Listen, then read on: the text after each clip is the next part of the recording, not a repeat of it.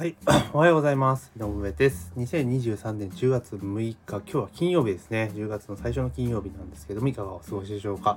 一気に寒くなってきましたよね。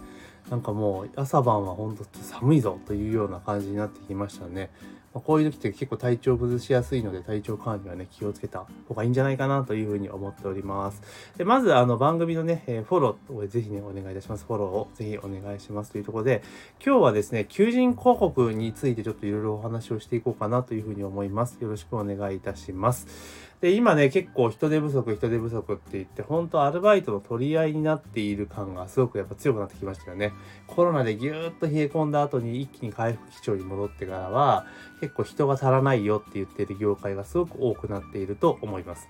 で、人が多く足らなくなってきた場合ね、じゃあどうするかって言ったら求人広告を出して募集採用するってことなんですけれども、当然、人手不足の中で求人広告出すのって結構大変なんですよ。なんで大変かっていうと、もう競争にさらされちゃうわけですよね。求人広告出すぞってなったらどこに出すかって言ったら、大手求人メディアじゃないですか。大体、インディードとか、タウンワークとかそういうのですよね。でそういうのって、え出すんだけれども、で結局、掲載費用はかかるわけじゃないですか。で、同時に同業とかね、近所と同じような、えー業態とかと比較されちゃうわけですよね。だからある意味競争にさらされてしまうっていうのがあるんです。もちろん多くの人に届くっていうメリットはあるんですけれども、まあ、結構そういった競争にさらされてしまうから、もう時給をね、どんどんどん上げざるを得ない状況に、まあ、なっていくのかなというふうに思っています。で、同時に、その、求人メディア、大手メディアだと、情報量って限られるじゃないですか、伝えられる情報量って。ね。だって、一つの枠ね、例えば2枠とかあるじゃないですか。その枠の中に収めなければいけないから、かけることってすごく限られちゃうわけなんですよ。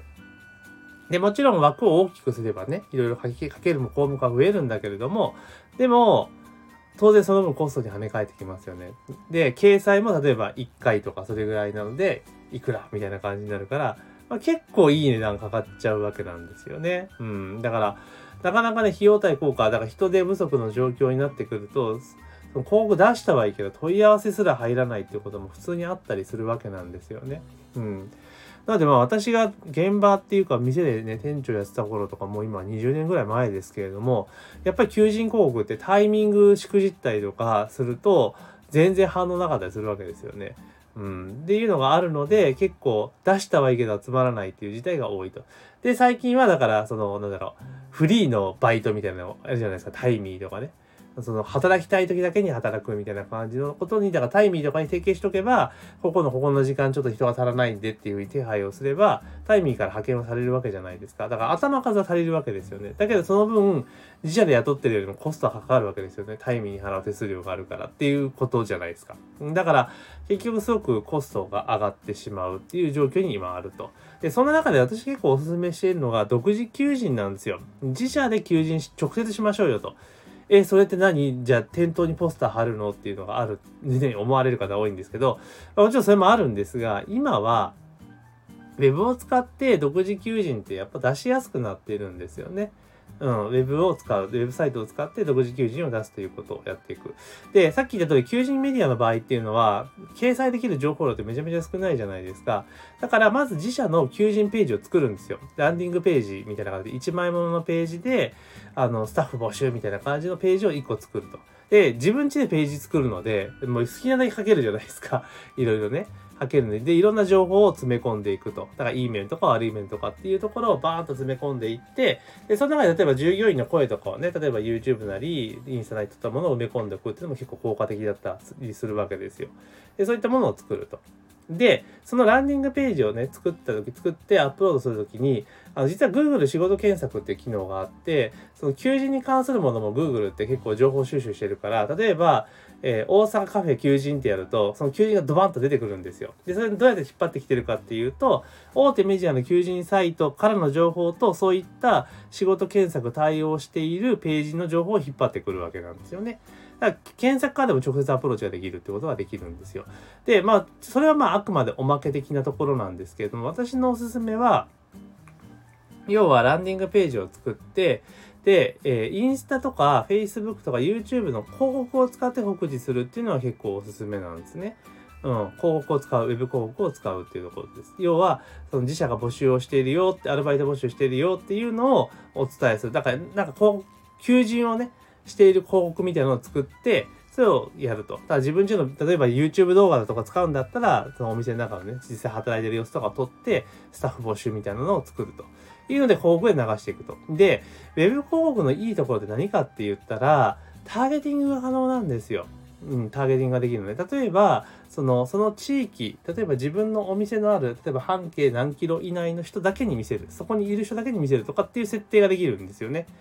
うん。で、さらに言うと、年齢とか性別とか職業で切ることもできるんですよ。年齢とか性別とか職業とかで切ることもできるわけなんですね。で、これって、普通の紙媒体の広告ってできないんですよ。年齢、まあ年齢はある程度、でも今うるさいかもしれないですよね。あの例えば性別で区切るとかっていうのは基本女性だけとか男性だけとかダメなんですよ。大学生のみとかっていう記事も出せないんですね。いろいろ規制があるから。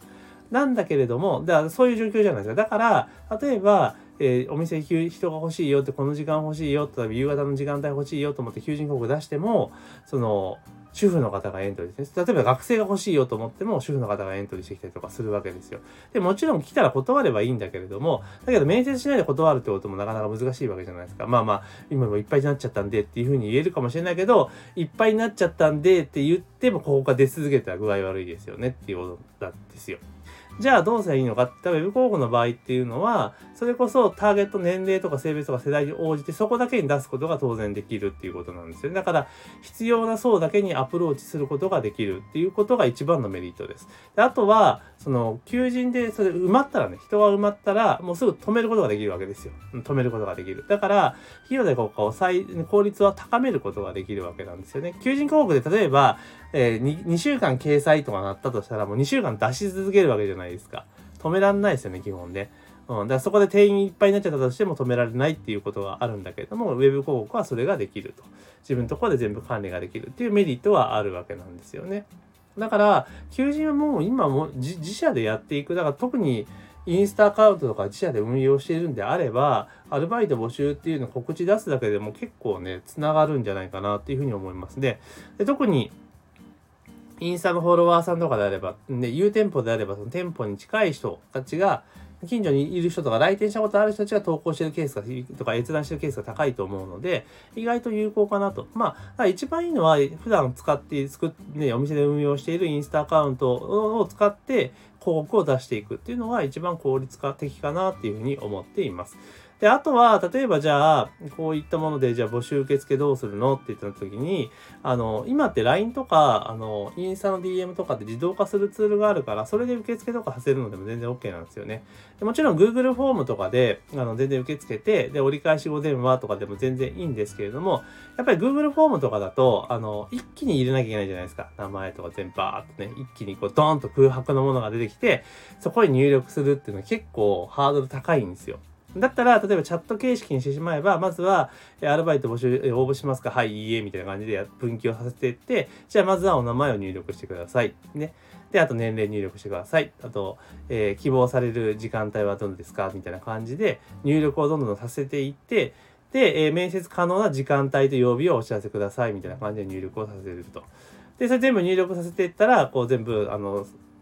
送信とかって押してもらったら、そのお店の例えば Google のスプレッドシートとかにどんどん入れ込んでいけば、後から手が空いた時に、店長さんがそれから順番に電話してて、面接の日程を確定していけばいいわけなんですよね。で、順番に質問していくから、あの、入力欄があるわけではないんですよ。だからテンポよく進めていくことができるので、意外と登録率高かったりするわけなんですよね。そういったものを使っていくことによって、もちろんその Web からのね、えー、求人っていうのをスムーズにすることができるのと、あと当然人手不足ってことは電話がかかってきて大変なわけじゃないですか。お店が、あの、アルバイト募集のね、ねなりまくったらめっちゃ大変ですよね。対応しなきゃいけないので。まあそういうのを、そこの受付の部分を自動化できるっていうメリットも、まああるかなというところでございます。なので、求人広告に関しては、もう自社で独自でね、出していくのがとてもいいというふうに私は考えています。で、ここら辺のお手伝いとかもしておりますので、あの、もし興味がある方はですね、ぜひ、あの、LINE とかね、これリンク貼ってありますので、ちょっと相談したいって一言送っていただきましたら、まあ個別にですね、こういうことできますよっていうお話ができるかなというふうに思っております。というところで今日はですね、求人広告、自社のね、自社で独自の求人広告っていうのがいいですよっていうね、えー、最近人手不足で困ってらっしゃるお店が多いので、まあ、ちょっとそういうところをテーマにお話をさせていただきました。なのでね、ちょっと自社求人広告に興味ある人は繰り返しになりますけれども、えー、概要欄の LINE のリンクからですね、ご連絡をいただけたらというふうに思います。というところで、えー、今朝の配信は以上とさせていただきます。今日も一日頑張っていきましょう。